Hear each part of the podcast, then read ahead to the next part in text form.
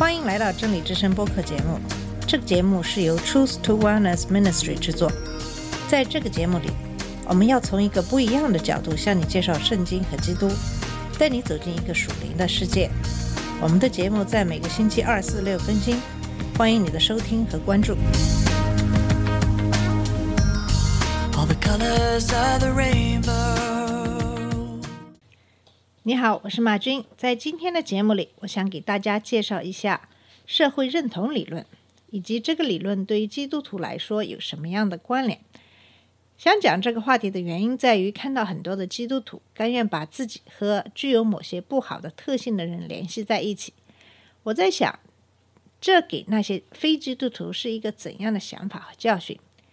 基督耶稣在《使徒行传》一章八节讲到：“不过圣灵临到你们的时候，你们将得着能力，并且要在耶路撒冷、在犹太和撒玛利亚全地，直到地极，做我的见证人。”基督耶稣让我们基督徒做他的见证人，那么我们的一言一行就要有基督的样子。正如马太福音五章十三节所说，基督徒要做盐做光。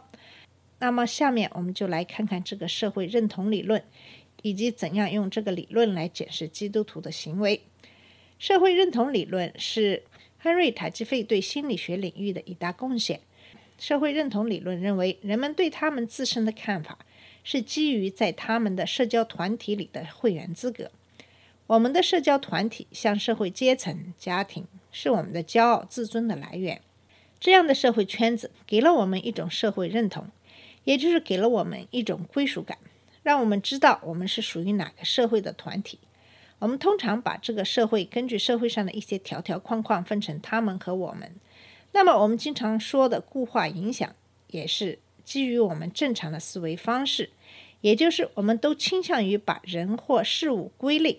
当我们这样做的时候，我们往往会倾向于扩大不同团体之间的差距和。同一个团体成员之间的相似性，这也就形成了我们常常说的圈内人和圈外人。社会认同理论认为，团体成员之间总是在努力寻找跟圈外人之间的不同之处，这样可以强化他们的自我形象。这可能就是社会偏见的由来。社会偏见放在不同的文化之间，就导致了种族主义。最极端的种族主义可能会导致种族灭绝。比如德国纳粹对犹太人的屠杀，卢旺达胡图族人对图西族人的种族灭绝大屠杀。这种社会的划分是对偏见的一种最好的解释。这样的偏见常常导致的是圈内和圈外的这样刻板印象的和态度。其实我们在对人的模式化是有一个过程的。首先，这个过程第一步是分类。我们把事物分类是为了能够对事物有更深的了解。同时也可以辨认，对人也一样。我们把人分类是为了更好的了解我们所处的社会环境。我们一般用一些常用的分类方式，像黑人、白人、基督徒、穆斯林、学生、司机等等。这样的分类比较简单，也比较容易被理解。我们能够把人分类，是因为我们可以从这样的分类中得到一些有关这一类别人的信息。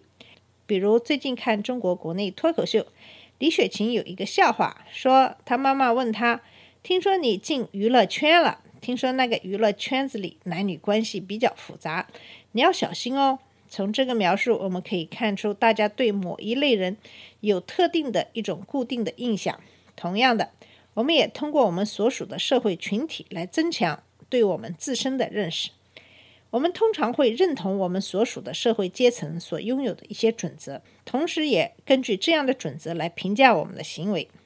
比如，作为基督徒，我们一般认为我们在家庭关系方面比较保守，同时严格遵守圣经的教导，对一些违法基督教义的行为都会表示反对。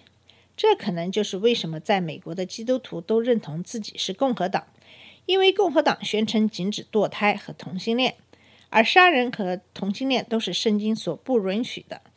我不知道你注意到没有，我在这个地方说的是杀人，而不是堕胎。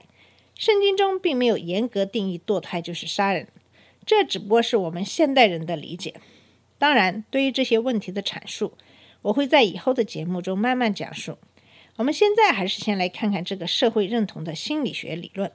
我们刚刚讲到社会认同理论，第一步就是分类，第二步是社会认同。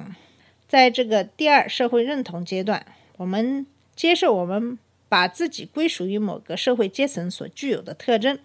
比如，如果你把自己归类为学生，那么你就会慢慢适应学生这样的一个角色，并且在行为举止方面，像一个在你理解里的一个学生应该怎样做的样子。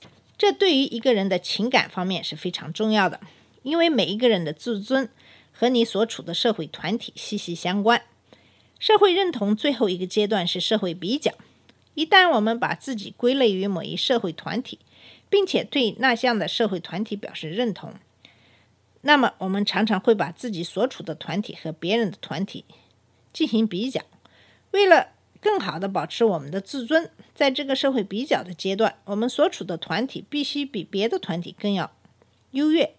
这对于我们理解偏见这个概念也是非常重要的，因为一旦两个团体被认为是竞争对手，那么这两个团体就必须竞争，以保持自己成员的自尊。这样的竞争往往并不只局限于资源的竞争，同时也是在对自身团体的社会认同方面的竞争。社会认同这个理论其实对于我们来说并不陌生。社会认同其实在我们生活中实实在在存在的真实的，同时也是我们每一个人重要的一部分。我们每一个人都会对同属跟我们一个社会团体的人存在认同。对于处于社会团体之外的人，就会区别对待。社会认同理论在基督徒中其实可以有广泛的应用。在最近发生的很多事情都让我感同身受。作为基督徒，大家其实都知道，大家其实都知道的是，如果你知道对方是基督徒的话，你会立刻跟对方有一种认同感。比如，我先生是一个非常虔诚的基督徒，他为了传教，常常不顾自己的安危。把自己陷入一种危险的境地，也正是因为他这样的勇气，神往往都在格外照顾他。在属灵方面，他有辨别灵的能力，因此他对于人的灵也就非常的敏感。可是他对于基督徒总是把人朝好处想，特别是对于中国的基督徒，这样就会有任人失误的时候。其实，在基督徒中间也有很多的基督派别。我发现，属于不同基督教派别的人，其实很少有太多的交流。基督教的派别是经过很长的历史发展出来的，通常是一个教派刚开始的时候都是非常顺从神的教导，可是时间久了以后，就会掺杂很多人的意愿，很多的仪式和行为就变成了一成不变的规矩，而在这之后的真正的属灵的道路却被忘记了。这样通常就是一个新的教派重新兴起。一个教派的兴起，往往是伴随着复兴。在复兴的时候，往往是很多的人都会被圣灵感动，而归于基督耶稣。那么，我们来看看目前基督教的主要教派。从最大的、最古老的分类，基本上是天主教、东正教，还有新教。在新教里，还有很多的派别分支，比如浸信教会、路德会、长老会、卫理公会、宣道会、五旬节教会等等，还有很多。非宗派教会，这些很多基督教的不同派别，常常因为细小的信仰差异争论不休。从这个角度来说，各个教会之间的社会认同却不是非常的高。因为这个，我常会有非基督徒朋友问我：“他们是基督徒啊，难道他们做错了吗？”或者是说：“哦，这个是基督教里的领袖说的呀，他们一定不会错的了。”其实，在这里就有一个社会认同的问题。也就是说，你的社会认同是以自己的教会、教派为基础，还是以真正的基督教义为基础？把自己看成一个真正的基督徒。使徒保罗在哥林多前书第三章讲到了这个问题。他说：“你们人是属肉体的，因为在你们中间有嫉妒纷争，这岂不是属肉体，照着世人的样子行吗？有说我是属保罗的，有说我是属亚波罗的。”这岂不是你们和世人一样吗？亚波罗算什么？保罗算什么？无非是执事，照主所赐给他们个人的引导，你们相信。我栽种了，亚波罗浇灌了，唯有神叫他生长。可见栽种的算不得什么，浇灌的也算不得什么，只在那叫它生长的神，栽种和浇灌的都是一样。但将来个人要照自己的功夫得自己的赏赐，因为我们是与神同工的。你们是神所耕种的田地，所建造的房屋。我照着神所给我的恩，好像一个聪明的工头，立好了根基，有别人在上面建造。只是个人要谨慎，怎样在上面建造，因为那已经立好了根基就是基督耶稣。此外，没有人能够立别的根基。若有人用金银宝石草木合集在这根基上建造，个人的工程必然显露，因为那日子要将它表明出来。有火发现，这火要试验个人的工程怎样。人在那根基上所建造的工程若存得住，他就要得赏赐；人的工程若被烧了，他就要亏损，自己却要得救。虽然得救，人像从火里经过的一样。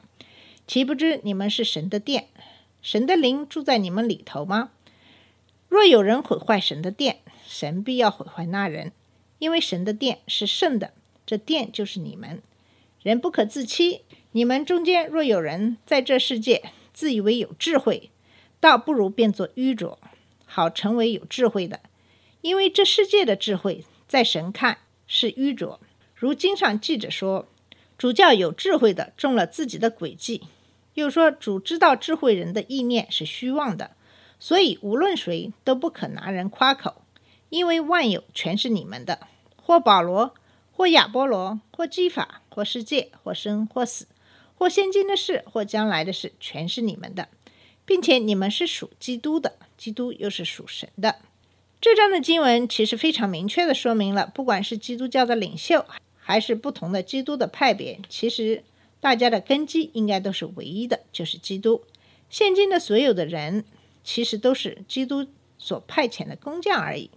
所以，在我看来，我其实会把所有的基督徒分为两类：一类就是真正的基督徒，他们是真正的属神的基督徒；另外一类就是假冒伪善的基督徒。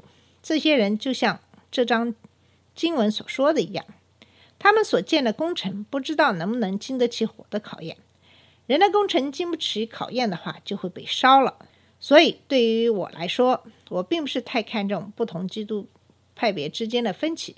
在跟所有的基督徒的交谈中，你可以感受到的只有两种人：一种人是蛮有爱心，我会觉得跟他们在很多问题上都有共识；还有一种人，你感觉就是很沉重的律法主义。他们被所有的条条框框所束缚，这样的基督徒也会有很多别的特征。我想在以后的节目中，我们来慢慢跟大家分析。好了，这期节目我们就到这里，谢谢你的收听，下次节目再见。这里是真理之声播客节目。真理之声是 Truth to Wellness Ministry 旗下的一个节目，由 Truth to Wellness Ministry 制作和播出。如果你有什么想跟我们分享，请给我们发电子邮件，我们的邮箱地址是 truth to wellness at gmail dot com。你也可以直接去我们的网站 www dot truth to wellness dot com 浏览更多的信息。下次节目再见。